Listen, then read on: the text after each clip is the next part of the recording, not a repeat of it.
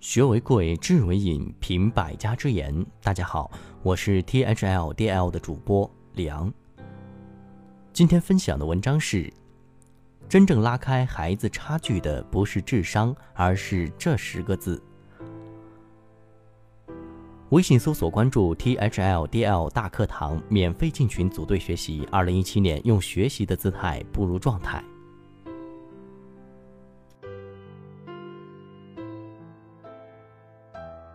在孩子的学习道路上，智商只起到百分之二十左右的影响作用，剩下的百分之八十都是由下文中的十个字决定的。智商这东西，很大一部分是由基因决定的，后天生殖潜力一般。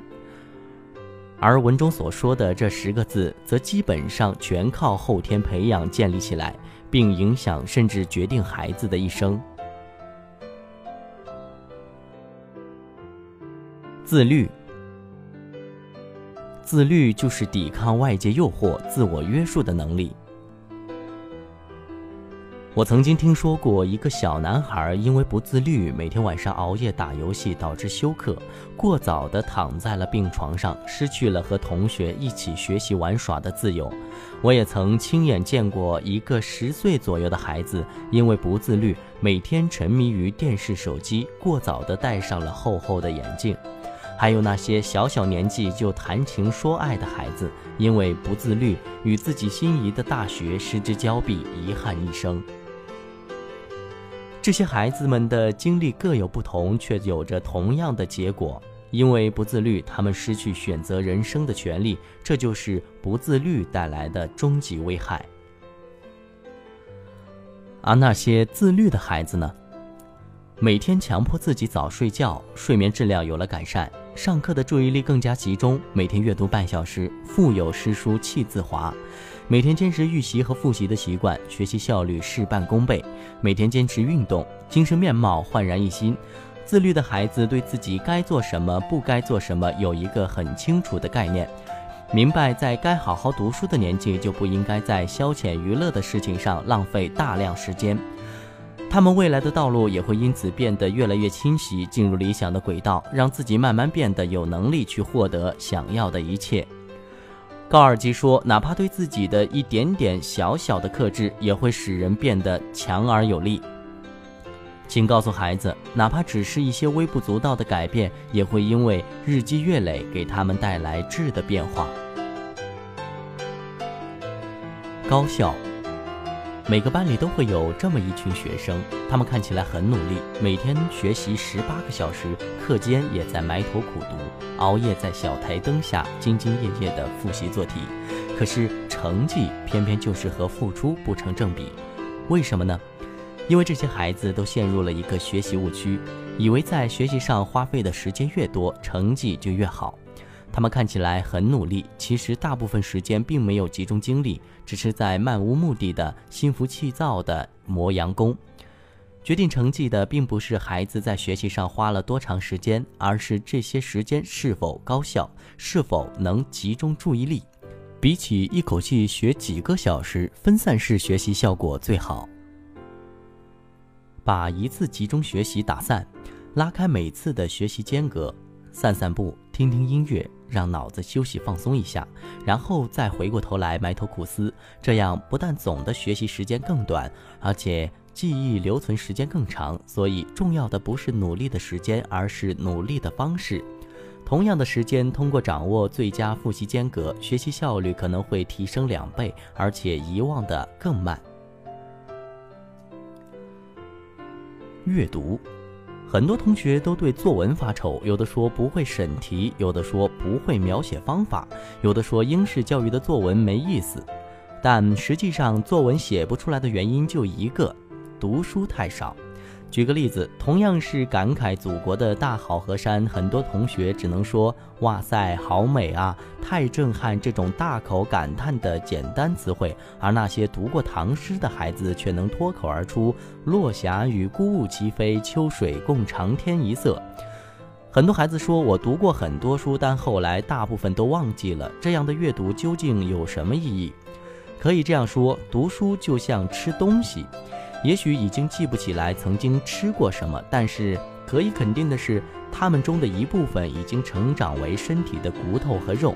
读过的那些书，其实早已融进骨血，只要一个触动点，就会喷薄而出，信手拈来。阅读的重要性，就近点从英式的角度看，阅读能够帮助孩子的语文学习打下坚实的基础。培养一种文字逻辑性，积累素材，写出好的文章，甚至还能帮助孩子更好地理解数学题。从长远来看，阅读可以说决定孩子这一生的精神世界是贫瘠还是丰厚，甚至能够改变一个人的命运。孩子读的那些书，汲取的那些智慧，都会藏在他们的脸上、气质里。谈赌上，即使以后没有富庶的生活，仍有富庶的生命；和别人做着同样的工作，却有不一样的心境；有着相似的家庭，却有不一样的情调；培育同样的后代，却有不一样的素养。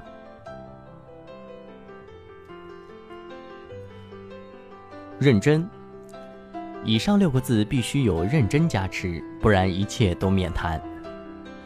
相信很多家长和孩子们都在暑假看过了电影《战狼二》。《战狼二》之所以如此火爆、万人空巷，离不开导演吴京认真和精益求精的态度。